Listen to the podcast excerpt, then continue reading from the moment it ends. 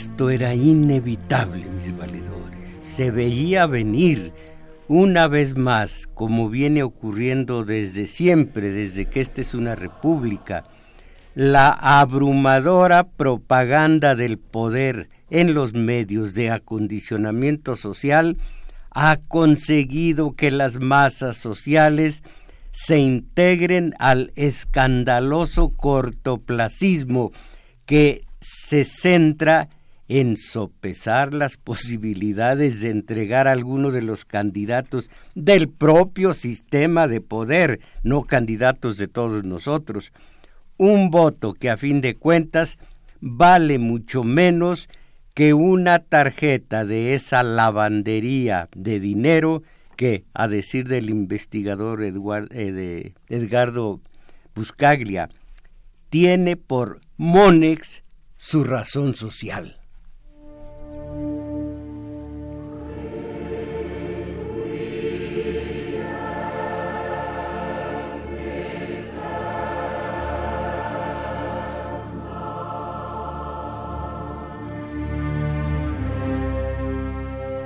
Es lo que viene ocurriendo por estos meses. La desaforada manipulación del sistema se abate sobre esas masas sociales indefensas ante los cincuenta y tantos millones de anuncios publicitarios, derroche aberrante que pagamos todos y que nos aplasta todo el día y buena parte de la noche con las frases de los precandidatos a puestos de elección popular. Según lo estipula la historia y la realidad objetiva, eso es simplemente promesas, promesas. Fulano promete, Sutano promete, me, Mengana promete, promesas. Caramba, ayer, antes de iniciarse nuestro taller de teoría política, mientras llegaba el resto de los contertulios, pregunté algo de interés para ustedes. Estábamos pensando en, en historia personal de alguno de ellos, mía, en fin, una señora ya de edad. ¿Por cuál va a votar usted? Ya entraron, ya los metieron con calzador. El resto del trienio, sexenio, van a estar echando pestes contra ellos, pero ahora ya entraron al corto plazo. ¿Cuál para usted es el mejor? ¿Cuál por cuál va a votar? ¿Cuál es el menos malo? ¿Cuál? Dale. Esto y el tal Teletón, qué manera de meter a las a las masas populares principalmente. Bueno, por eh, eh, ¿por quién va usted a votar? Y les digo, la historia, la realidad objetiva, nos dicen pues, que de promesas no van a pasar, porque cuánto de la hojarasca generada en procesos electorales ha trascendido su condición pues de embuste y se ha tornado una realidad en beneficio de las, de las masas, perdón, de las masas sociales. ¿Cuándo? Pero el ejercicio de pensar, qué difícil no se nos da el ejercicio de pensar, bueno, estos, ¿por qué de pronto quieren que, que México comience con ellos? Siempre con ellos, a partir de, vamos a decir, eh, ya acusadamente de Miguel Alemán uno de los grandes ladrones que, ha, eh, que se ha sentado en la silla del poder, uno de los principales de los que empezaron la, la tradición del robo, del robo de los dineros públicos. Claro que ahora ya eso ya no existe, ya no existe. ¿Por qué se ríe, compañera? Eh, bueno, ¿cómo le llamaré? Eh, porque ya no existe. Es, se ve que ya no existe. El, el, robo. El robo. De los dineros públicos. Esto es una gran cosa. Esto es muy hermoso escuchárselo a usted. Qué hermosa pureza, candor, inocencia. Muy bello. Me estimula. Ya no hay robo de dineros públicos en este país. Nadie Ojalá que saquen a esa blanca palomita que es Javier Duarte. Y si eh, eh, eh, César Duarte cae también, todo esto es simplemente... En fin, mis valedores, aquí mi propuesta para la presente emisión de nuestro domingo 7. Si dejáramos de lado el ruiderío, la estridencia de las promesas, el carnaval, porque eso es, de las promesas de los candidatos a puestos de elección popular, que, eh, ¿cómo es? Que los muertos entierren a sus muertos, dijo Jesús, al que dudaba de seguirlo porque tenía un duelo. Que los muertos entierren a sus muertos, que quienes creen entierren a quienes creen, siguen creyendo. Por lo pronto, yo propongo a todos ustedes, ¿no será más sustancioso, no será más interesante, no será mejor para nosotros, más allá de las promesas, que hablemos del salario mínimo? Miren la grandilocuencia de los que prometen esto y aquello. ¿Y cuál es la realidad? 88 pesos con 36 centavos de aquí en adelante hasta el próximo año. De esto estoy estudiando con los contertulios en el taller de teoría política. Bueno, ahora no es, el, no es el tiempo de explicar, pero la Comisión Nacional del Salario Mínimo, en esos tres sectores eh, representados por el laboral, por el patronal y por el gobierno, está resumida toda la historia del liberalismo desde el siglo XV en adelante hasta el día de hoy que es imperio. Ahí está todo. El, el representante de los trabajadores, por supuesto, no lo es. El del gobierno está supeditado a la oligarquía nacional que forma parte de la oligarquía internacional, el imperio, los liberales, ahora neoliberales después de Hayek, en fin, todo esto lo estudiamos para saber en qué mundo vivimos y no irnos con que solamente a partir del próximo mm, primero de julio va a surgir otro país, un nuevo país sea o sean quienes lleguen al poder, ya otro país, porque según las promesas, bueno, hasta ahora hemos estado en la Edad Media de la historia mexicana. De aquí en adelante, arriba y adelante, y todavía no se muere, no muere el hombre de arriba y adelante, que por cierto es un relato alemán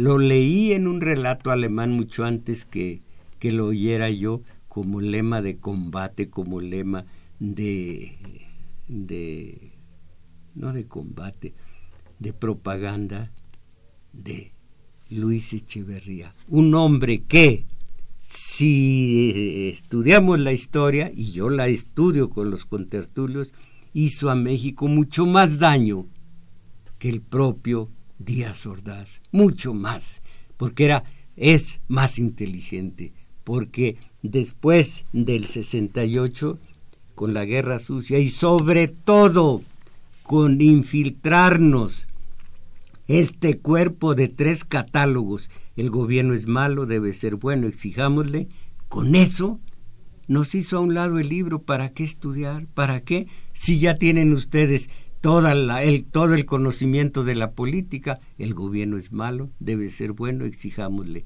Oigan los programas de opinión en la radio comercial y oirán, malo, malo, malo es el gobierno, debería ser bueno en esto, en esto, en esto otro. Hay que exigirle. Qué terrible. Bueno, pero a mi edad ya me estoy desviando. Mejor los invito a que platiquen con nosotros acerca del salario mínimo, del aumento de ocho pesos al salario mínimo y los dejo en la voz de la compañera Isabel Macías. Sí, maestro, pues los invitamos a que llamen, a que participen. Aquí le damos lectura a sus mensajes y aquí también ya nos está auxiliando Carlos Valencia en los teléfonos y estos son los números telefónicos. Eh, área metropolitana 55 36 89 89. Resto de la República 01 800 50 52 6 88.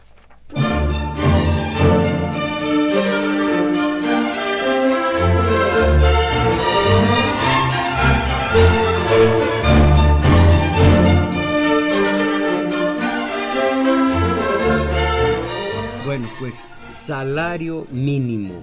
Ah, pero antes, como contexto del salario mínimo, dije antes a ustedes que todos los promocionales los pagamos nosotros. Esto, esto es como para pensar, pero no pensamos. Busca el Instituto Nacional Electoral que su presupuesto crezca a 18.296 millones. ¿Para qué? ¿Para qué? Eh, ¿Dónde está? Las reformas electorales lejos de abaratar el costo de la democracia, así dice de la democracia, incluida lo electoral, lo han incrementado. En lugar de abaratar el costo de la democracia, aquí he estudiado con ustedes que esto no es democracia, pero en fin, en lugar de abaratar el costo de la democracia, lo han incrementado el presupuesto operativo que el Instituto Nacional Electoral busca recibir en este 2018 asciende a 18.256 millones de pesos, 53% más que en el 2012. ¿Qué les parece? Cuando se realizaron las anteriores elecciones presidenciales. La Comisión de Presupuesto del INE presentó hace unos días su anteproyecto de presupuesto para el año próximo, para el año actual, que será de eh, eh, global 25.045 millones de pesos, considerando el tamaño polémico, no, el también polémico, me equivoqué, financiamiento público para los partidos políticos. ¿Y todo esto para qué? ¿Para qué? Cuando realmente fueran procesos electorales, no electoreros. Electoreros son cuando hay mucho dinero. Electorales cuando la gente está convencida y no hay que machacarle eh, millones de spots para, para hacerla entrar a vara, como entrar a vara, para convencerla. No, con poco dinero, si, si hay si hay candidatos nuestros, no los independientes, ese es un, una trampa y además es una vacilada. Eh, candidatos nuestros, pues ya estamos convencidos, nosotros dijimos que sea este. Ya no hay dinero, no, no hay dinero que invertir, ¿para qué? Pero para convencer que me ha de. Miren, ustedes dicen Miami y en castellano se pronuncia Miami. A ustedes los están haciendo que digan mid y en castellano se pronuncia meade. Pero ¿en qué trampa no caerán? No digo ustedes, sino ustedes. Ya vi para otro lado. Eh, el castellano dice que el candidato mm, independiente, eh, pripanista independiente, ya, pripanista independiente, es José Antonio Meade. Lo demás es asunto de, de ¿cómo se llama este? del presidente del Partido eh, Revolucionario Institucional. También estilo Meade, Partido Revolucionario, miren lo que significa. Institucional, miren lo que significa. Esto, cuando hay una contradicción en dos términos, eh, es tan frío que tiene mucho calor, es un decir, eh, eh, esta mujer, esta mujer es prostituta, es muy decente y es muy púdica y tiene un pudor absoluto y castidad sobre todas las cosas. Tiene castidad y es ramera. Eso es un, ¿cómo se llama el término? Oh, oh, oxímoron. sí, maestro. Es un oxímoron. Eh, eh, partido revolucionario, pero institucional. Lo contrario a revolucionario. Bueno, pues José Antonio Meade ahora va a pasar por MIDE.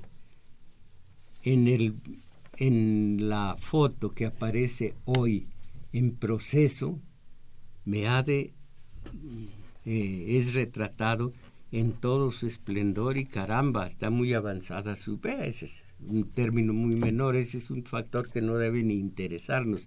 Su, eh, ¿cómo se llama? Vitiligo, maestro. A mano, su vitiligo. Pero entonces, ya que vimos el contexto de todo el dinero que va a gastar el Instituto Nacional Electoral en eso que ustedes han visto. ¿Cuál de los cuatro será el mejor? Ni a cuatro llegan. ¿Cuál de los tres será el mejor? Ah, no, claro que a cuatro.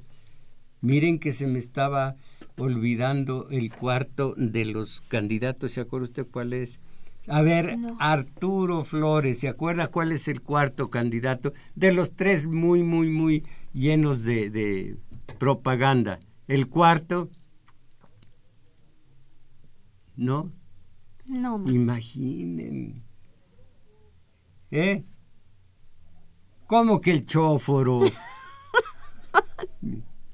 el cuarto es Marichuy. Caramba, pues sí, y vaya que, que es respetable la, la propuesta de Marichuy y anda buscando firmas. Si estuviera cerca tendría mi firma de inmediato. Eh, bueno, entonces, aumenta la presión sobre el bolsillo de las clases medias y populares mexicanas. Los precios cerraron 2017 con, una, con un aumento del 6.77% más de lo previsto por las principales casas de análisis y muy por encima del rango objetivo del Banco de México, que decía que el, el aumento de los precios sería de 2% y es de 6,77%. Es la cifra más alta desde mayo del 2001. Hace de esto 17 años, casi 17 años y duplica con creces a la registrada el año anterior, que era de 3,30%. El repunte de la inflación en el tramo final del año recién mm, terminado, aunque aquí no diga, tiene su primer efecto negativo sobre las familias menos favorecidas. ¿Cómo se llama esta figura retórica de las familias menos favorecidas? ¿No saben ustedes cómo se llama? Ahora voy a decirles, familias menos favorecidas que vieron mermado su poder adquisitivo y afrontan ahora un 2018 complejo para sus finanzas individuales. Eh, es un... Pues, ahora les digo, eh, eh, decir a un viejo, decirle... Eufemismo. Eufemismo, claro. Es un eufemismo las familias menos favorecidas, los pobres, Ahora, si quieren ser finos, los amolados. Si quieren ser más finos, los fregados. Si quieren ser mucho... Caramba. Salí yo con mucha dificultad y mil años de edad de, de la pobreza extrema. Mi padre, zapatero remendón en un pueblo pobre, nomás imagínense, en un pueblo pobre de un estado, de una entidad federativa más pobre todavía. Caramba, entonces digo las familias menos favorecidas y digo hipócritas con el eufemismo famoso. Bueno, entonces, que vieron mermado su poder adquisitivo y afrontan ahora en el 18, uh, lo afrontan complejo para sus finanzas individuales, también para el gobierno de Peña y su candidato Meade, que ven como una de las variantes económicas con mayor arraigo social se acelera y solo seis meses antes de las eh, elecciones presidenciales, miren nada más qué, qué panorama para José Antonio Meade. Bueno, eh, eh, ¿cómo se llama el presidente Enrique? No, hombre, ese es el de la República. No, yo digo del PRI, que eso sí es importante. Eh, eh, nieto, no, como nieto. Bueno, no, no, no tengo por qué saber los nombres de tanto mediocre, no. Si mal recuerdo el mío. Es más, ¿cuándo me han oído decir mi nombre? Yo nomás tengo mi apodo y ya. Y si digo mi nombre, nomás digo mojarro. ¿Para qué quiero más? Ayer andaba yo por el Pedregal buscando lo que no había perdido y que se detiene una una una unidad como les llaman los policías, una patrulla. Y da un rechinido de llantas y yo que estaba buscando un libre me quedo frío. Y ahora qué hice empiezo a pensar qué habré hecho pues sí, he dicho que son ladrón. Bueno, pero pues ya se deslindan de esto, lo digo yo, no, lo dice el, el, el, la corporación, la institución que me da cobijo desde hace 45 años, y antes con AM y FM y tres, y tres horas, no, eran dos horas, tres era en la W en fin, eh, ¿por qué será que dije ladrón? Yo, no lo dijo radio, UNAM, yo. No, pues que me dice, fulano de tal, hasta entonces oí mi nombre, ¿cuánto hace que no lo oía? No el apodo, fulano de tal. Ah, sí, pues yo, yo empezaba a hacer pucheros, sí, sí, sí. Dejé el temblor de lado y me dijeron, aquí cerca está San Jerónimo y ahí pasan muchos libres. Ya se dieron de nuevo el arrancón. Ah, qué hermoso me pareció México cuando la unidad, o sea, la patrulla, desapareció de mi vista. Esto nomás por perder el tiempo y por decirle que mi nombre casi nunca se escucha. Eh, bueno, entre... Ah, ustedes saben que ha presumido el presidente de México mucho acerca de la creación de empleos. Sí, pero entre uno y dos salarios, el 80% de los nuevos empleos. Nuevos empleos con uno y dos salarios. Ahora que estamos estudiando en el taller de teoría política el, el, el liberalismo que triunfó de lleno en la Revolución Francesa y se creó mucho antes en la Revolución Industrial de Gran Bretaña, eh, estamos viendo qué terrible es, el trato entre el empleador y el, y el obrero, entre el patrón y su, y su obrero. Qué terrible. Entre uno y dos eh, salarios. Qué entrañas. Pero no, esto no es cuestión visceral ni es cuestión personal. Esto es que el, el liberalismo, primero fue burguesía, llamada liberal económica. Eh, luego vino a ser eh, el, mercantilismo, luego el capitalismo, bueno, luego la, el industrialismo y ahora es el dinero por el dinero, eso ese sistema crematístico que tanto reprobó Aristóteles, lo, el sistema crematístico, que el dinero de dinero, la especulación, ese es hoy día el flagelo del mundo, la especulación, dinero por dinero, desde las, desde las computadoras Ah, si yo fuera cursi le diría compu. Bueno, desde las computadoras o lo que sea, mandan, un, hacen, realizan un clic y vienen las buscas, los beneficios terribles. Bueno, pero un momento.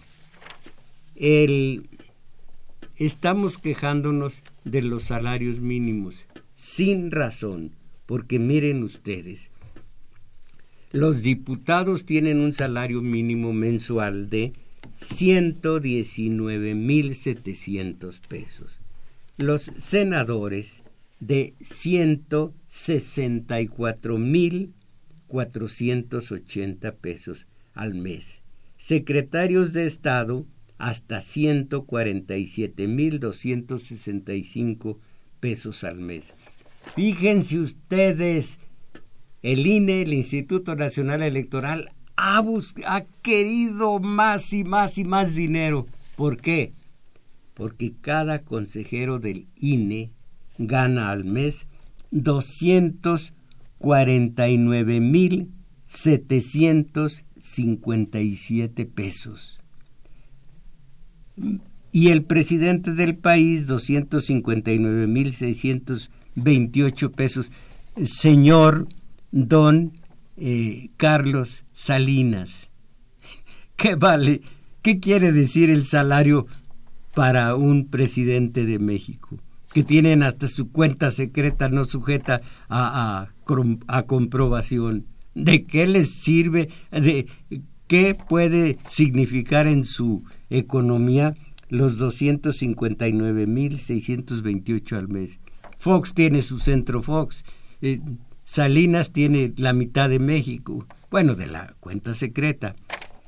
Pero en México lo que más falta es justicia y un eh, poder judicial que sea autónomo y en México no lo es. Bueno, pues cada ministro de la Suprema Corte, Corte perdón, de Justicia gana Oigan esto, 388.291 pesos al mes. ¿Y la justicia dónde carambas está? ¿La justicia dónde? ¿Dónde está? Y el salario mínimo tiene que enfrentarse a lo siguiente. Miren, eh, cuando tomó el poder Peña, el, el gas LP costaba 11 pesos con 17 centavos. Ahora 17 pesos con 49 centavos. El diésel costaba, cuando tomó el poder Peña, 10 pesos con 36, ahora 18 con 43. La gasolina premium costaba 9 con 82, cuesta 16 con 78. La magna, que no sé ni qué sea, nosotros puro, puro... Ah, no, si nosotros usamos la magna, ¿de cuál usamos nosotros? Magna, ¿verdad? Sí, la magna. Con cuando llega Peña al poder, costaba 9.82. Ahora cuesta 10. 16.72. Antes, caramba, ¿para qué estar pensando en antes? 16 eh, centavos del, litro y se tira la mitad y apestaba una gasolinería, eh, estaba encharcada, pues a quién le importaba el ahorro de la gasolina. Esto no nos dice nada a nosotros, pero nos friega como no se imaginan. Miren, la deuda pública, cuando la tomó eh, Peña, cuatro billones, no millones, billones, cuatro billones eh, cerrados, cuatro billones. Tomó la deuda Peña ahora pagamos 9.6 billones. ¿Qué caramba será billones? Mi cerebro no alcanza a, a procesar billones. ¿Usted? Tampoco, maestro. Eh, ¿Algún producto que usted notó que se le haya encarecido mucho? Mm, el gas la leche, la fruta y los blanquillos. Caramba, como para que nos diera orquitis. ustedes no saben, ¿verdad? Felices ustedes y feliz yo, pues nosotros padecemos. Bueno, conclusión. El, el mini salario nació muerto, o más bien, el aumento de 8 pesos al mini salario ya es totalmente inadecuado, ya quedó rebasado, 8 pesos. Y eso que mm, parecía un aumento de 8 pesos, parecía una maniobra electorera. Pero eh, para comprar la canasta básica, antes se tenía que fletar el obrero algunas horas para completar su canasta básica. Ahora, se requiere trabajar para poder comprar la canasta básica. ¿Cuánto se requiere trabajar?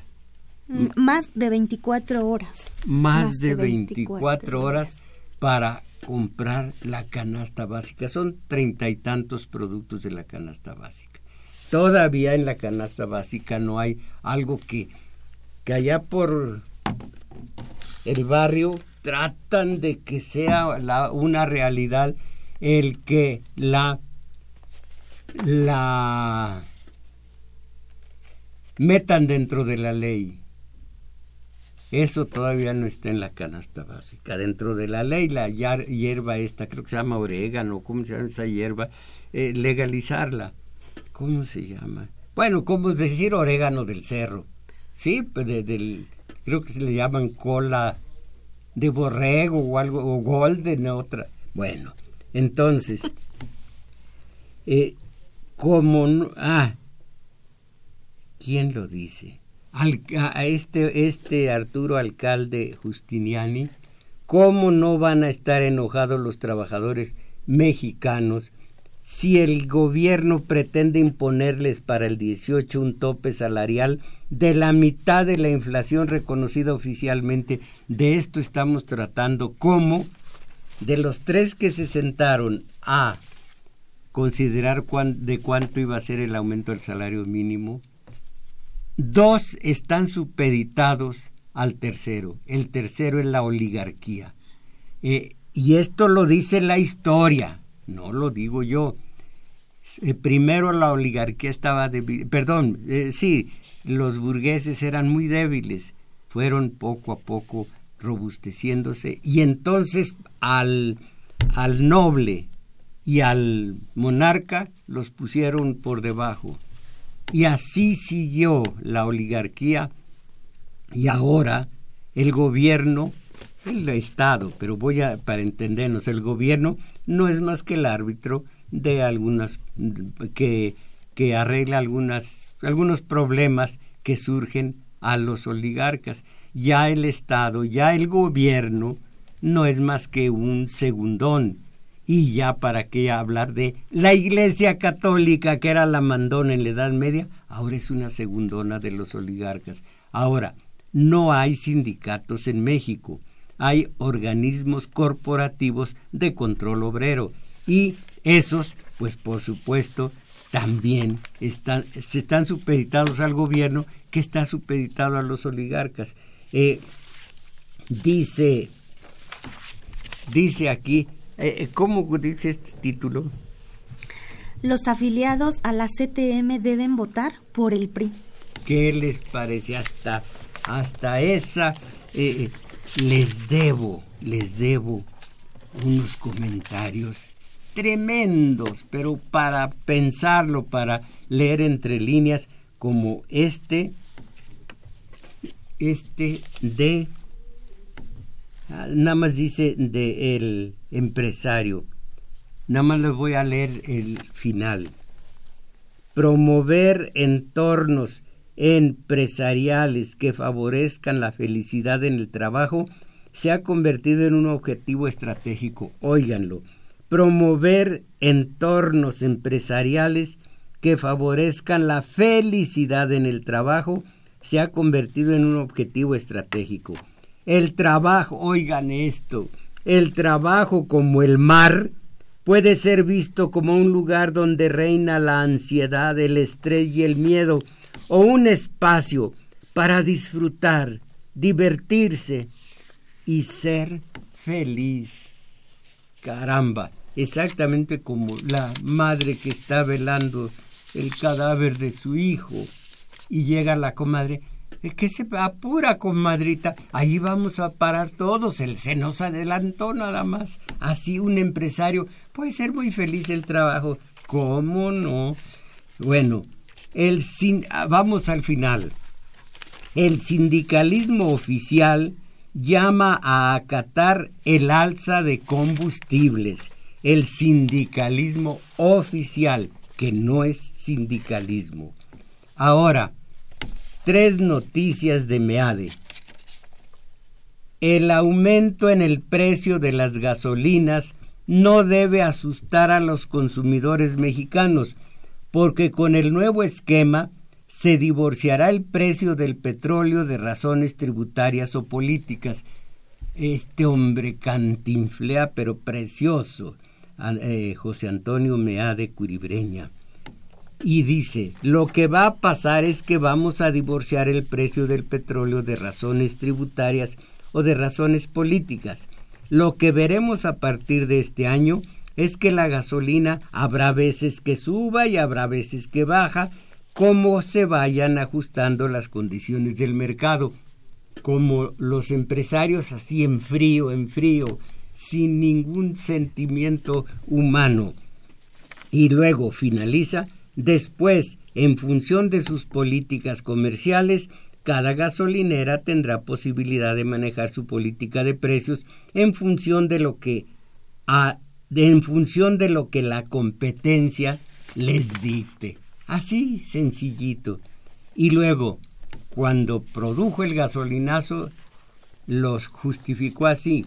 Con el gasolinazo ganan nuestros hijos. El no desperdiciar la riqueza petrolera, sino utilizarla para invertir y dar apoyo a quienes más lo necesitan. Ganan a largo plazo nuestros hijos gana por tanto el país. El aumento fue para apoyar a los que menos tienen. ¿Cómo la ven? Crescencio Suárez, ¿se acuerda del gasolinazo terrible? Fue para, para beneficiar a nuestros hijos. Qué bueno que usted apenas tiene cuatro o seis, no tengo idea de cuál. A lo mejor no le llega, o a lo mejor lo sobrepasó. Bueno, entonces, el aumento fue para apoyar a los que menos tienen, para acompañarlos en este esfuerzo, dijo, dijo Meade Curibreña. Este es un éxito de la reforma energética. Este aumento nos permite de mejor manera el apoyo que estamos llevando a los que más lo necesitan. Otra caramba, pues en esta forma de ver las cosas, cada mes debería haber habido otro gasolinazo. Si son tan favorables a, a la economía de los que menos tienen el eufemismo y finaliza, otra práctica hubiese sido irresponsable e injusta para quien creen. Dijo, para los que menos tienen. Y finalmente, eh, esto es hermoso. ¿Puede usted leer el encabezado? Sí, maestro. Dice, mi gobierno llevará prosperidad a los hogares mexicanos. Mead. ¿No se alegran? Pues no. Oh, pues, a ver, este es lo malo del pueblo mexicano que con nada se conforma. y la primera, el primer párrafo. Mientras algunos siembran discursos de discordia que dividen, nuestro proyecto, dice Meade, está enfocado en llevar prosperidad y tranquilidad a los hogares mexicanos. Mi gobierno llevará prosperidad a los hogares mexicanos, mis valedores. Todo esto es México. Pero nosotros estamos ya inmersos en el cortoplacismo. Nosotros ya estamos viendo a cuál se lo vamos a dar el voto. O el fútbol, o eso que no me atrevo del todo a decir el tele, quién sabe qué. Caramba, qué difícil es el ejercicio de pensar. Qué difícil es distinguir entre el hombre de ideales y el mediocre que va a donde van las masas. Qué difícil el, el nadar del salmón a contracorriente y qué fácil el de los mediocres a favor de esa corriente que los llevará y ellos no deciden, ellos obedecen y el que, ¿cómo es? El que es mandado no es culpado. Así se entrega la libertad por no enfrentar la responsabilidad. Así se vive en la pura mediocridad.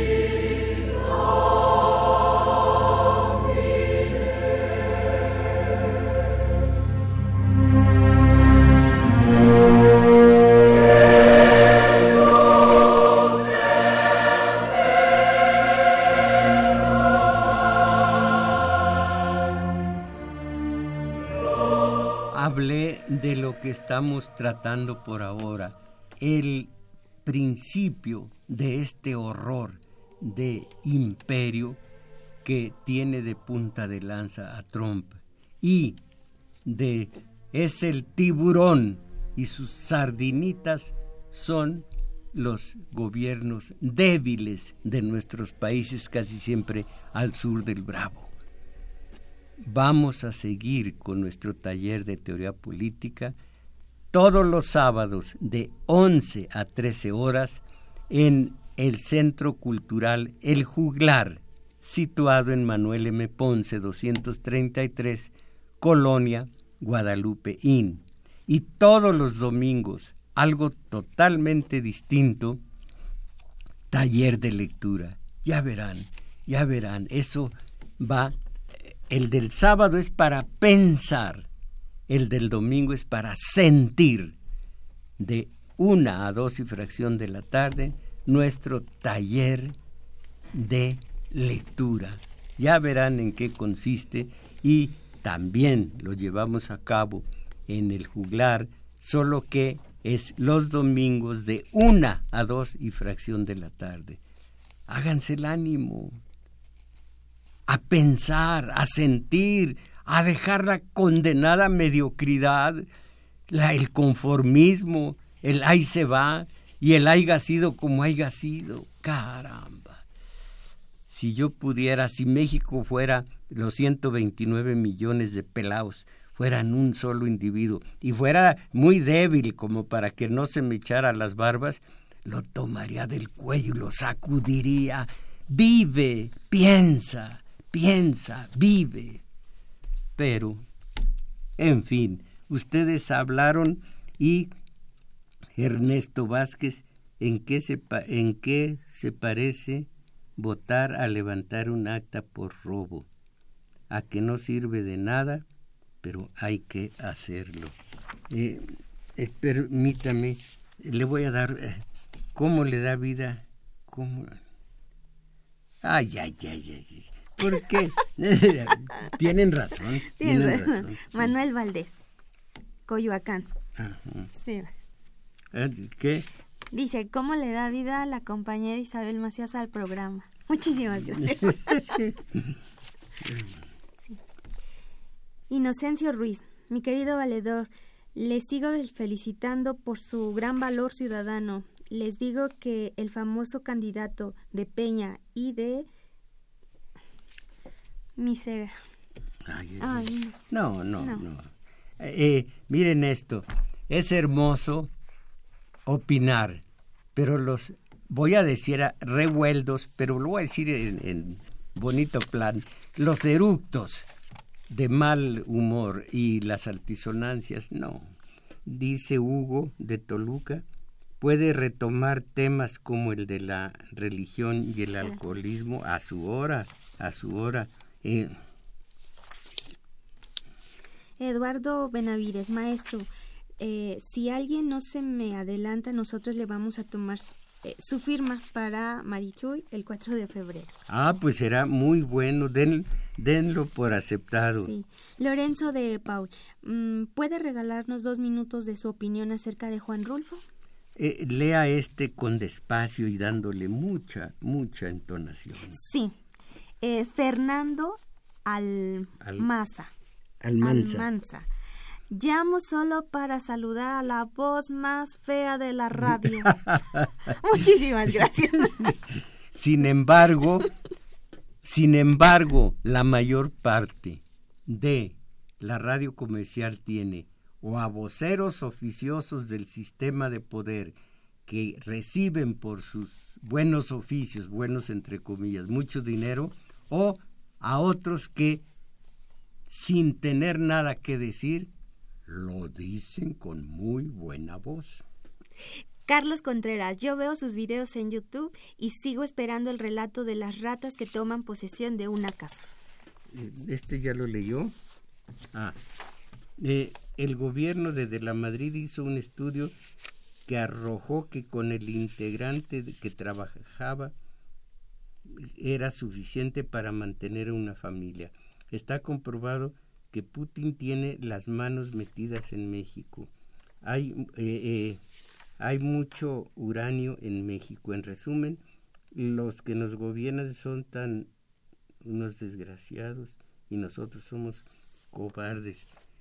Caramba, siquiera, siquiera para comprobar que lo somos, vamos a tener orquitis.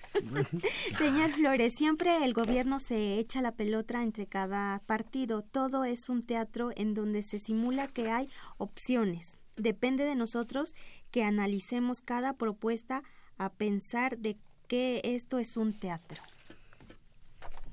Jaime Rojas, maestro Mojarro, como no tenemos candidato del pueblo, tenemos que aguantar esta falsa democracia y su publicidad. Eh, Enrique, aunque se parece ya.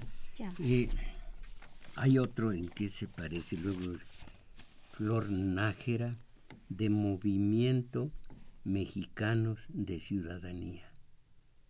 Dice el lugar y luego está tachado, pero, pero se alcanza a entender. Felicito a Flor Nájera. Eso es tener valor civil. Qué hermosura de su desgracia personal. Derechohabiente del ISTE, portadora del VIH, hay un desabasto de medicamentos para nosotros los portadores, dice. Y Ernesto Ortiz dedique un par de minutos más para que lea todos los mensajes. Eh, eh, vamos a intentar. Ninguno de los candidatos habla de mejorar el salario mínimo que es de hambre. Eh, mire, Ernesto Ortiz, hay detrás toda una historia. Usted está hablando el día de hoy. Dice, ninguno de los candidatos. Y si hablaran y se dejaran de hablar, está usted hablando desde el cortoplacismo. Si va al taller de lectura se dará cuenta de cómo, por qué, dónde, a qué horas y dirá, pues natural que estos bribones, en fin, no, no, no les va a llamar bribones, sino va a decir que este es un, un ritmo de la historia terrible en contra de los pobres. Ah, no, no digas de los pobres, de los que menos tienen. Eh, dedico un par de minutos. Ah, sí. Ninguno de los candidatos habla de mejorar el salario mínimo, que es de hambre. Aunque lo hablaran, como le digo, necesita usted la historia. Los gobernadores priistas son campeones en bandidaje. Lo conocemos total y absolutamente. Francisco Jaraza eh, felicita a todo el equipo del programa. Hay uno, se fue una sin leer, eh, mía, eh, Meade es autor de tanto daño, Fobaproa, gasolinazo. De momento es inevitable pensar en las elecciones próximas porque están a unos meses de realizarse, por lo que es importante que se analicen las opiniones, las opciones que hay. el derecho al voto lo tenemos que ejercer sin caer en el corto plazo la organización es necesaria. Si no, si hay uno más y como como lo leí y es tan fácil entender, eh, eh, memorizarlo, es, eh, es este que hable, lo malo es que no, no conozco su nombre, un par de minutos, no sé si los tenga, acerca de Juan Rulfo hay dos aspectos de Rulfo. El personal, aspecto personal, yo estuve muy cerca de él, es Lorenzo de Paul en Almoloya. Puede regalarnos dos minutos de su opinión acerca de su opinión acerca de Juan Rulfo. Puede ser, como repito, la opinión personal. Estuve muy cerca porque sé que me necesitaba en algunos en algunos momentos y sus dos libros, eh, Pedro Páramo y El Llano en Llamas. Pedro Páramo lo he leído, analizado dos veces en el taller de lectura, pero acuérdense, no analizado para pensar, sino para sentir. Allí no pensamos, no, no pensamos eh, simplemente, allí estamos realizando una vivencia nos emocionamos o, fracasaría yo y no he fracasado. Y eh, de, Pedro de El Llano en Llamas pues también hemos visto algunos relatos. Miren, tuve, gracias a un director de Radio UNAM, benemérito él, gracias a Diego Valadez, tuve un taller de lectura para los judiciales ya les diré cómo llegaba yo con el cochecito ah, y buscaba un cajoncito para estacionarme chiquito. No, no, no, no, no, no te minimices. Y llegaban los judiciales rechinando las llantas y se frenaban a 10 centímetros del, del muro y subían al taller de lectura. No solo al taller, subían en el edificio a distintas cosas y algunos se estacionaban en el en el sitio, en el salón de nuestro taller de lectura. Concretamente, bueno, primero se emocionaban, llevaban después a sus familias, pero, eh, eh, sí, sí, pero concretamente, leí No oye ladrar los perros y vi a varios de ellos que les rodaban las lágrimas. Condenados a lo mejor eran torturadores y sin embargo en ese momento estaban con las lágrimas. Eh, eh, no solo ellos, cuando yo leo prácticamente el final, no, siempre cuando leo no oye ladrar los perros, tengo que pensar en Trump o en Meade para no soltarme llorando porque tengo la garganta hecha nudos. Eh, que sí, ya. Entonces, eh, lean ustedes. Pedro Páramo, si dicen que no le entienden, es difícil de entenderse. Pero de, de, del Llano en Llamas, si leen Lubina y si leen No oyes ladrar los perros mis valedores, fue todo por hoy.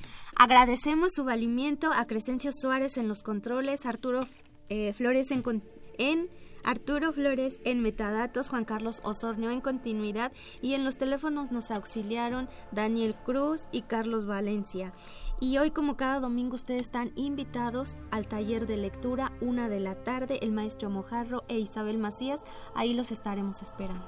Y mis valedores, ahora sí, más allá del condenado cortoplacismo, a salir de esta mediocridad. Ánimo.